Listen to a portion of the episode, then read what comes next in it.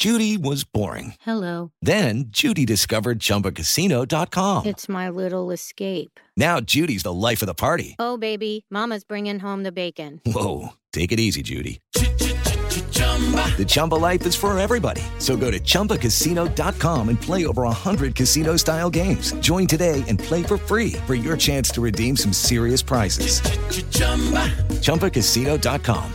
Purchase necessary. Void where prohibited by law. 18 plus terms and conditions apply. See website for details. Siete en punto, panorama informativo 88.9, información que sirve.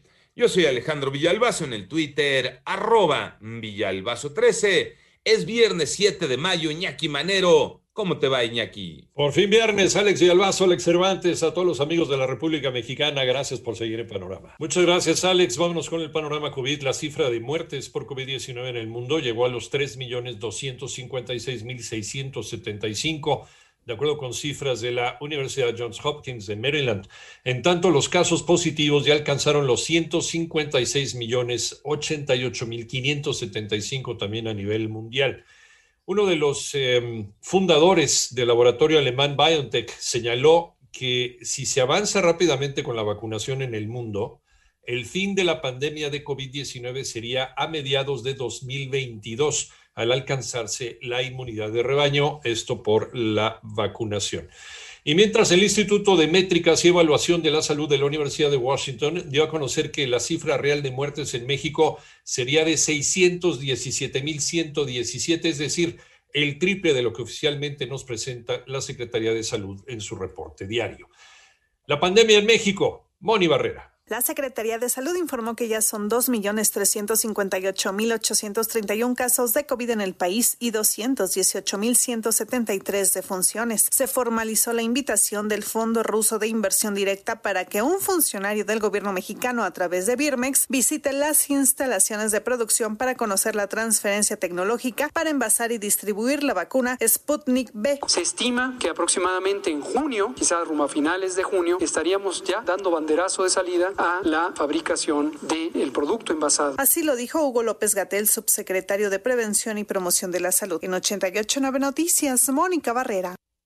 En el panorama nacional fue detenido en el municipio de Pesquería, Nuevo León, un hombre de 51 años de edad, quien en 2014 desfiguró con ácido el rostro de su pareja, esto en el Estado de México. Por otra parte, la deuda de petróleos mexicanos aumentó de 2019 a 2020 en un monto de 6.845.7 millones de dólares, de acuerdo con un reporte de la empresa a la Comisión Permanente del Congreso de la Unión. Y luego de que un funcionario de la Fiscalía de Sonora falleciera y una agente del Ministerio Público resultara lesionada por disparos presuntamente realizados por agentes de la Guardia Nacional en Caborca, se ordenó una investigación.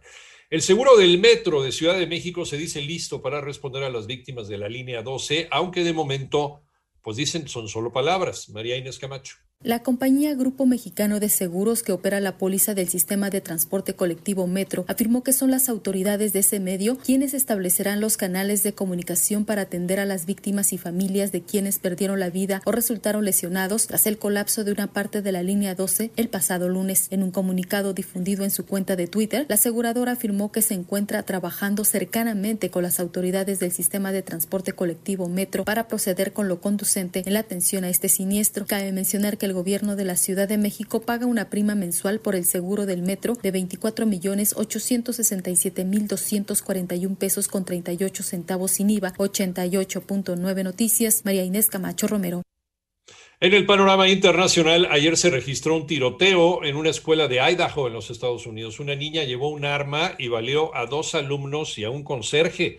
Por otro lado, en Colombia, residentes de Cali denunciaron que policías vestidos de civil atacaron con armas de fuego a manifestantes en el oeste de la ciudad. Al menos 25 personas, incluido un policía, murieron en un tiroteo ocurrido en una favela de Río de Janeiro.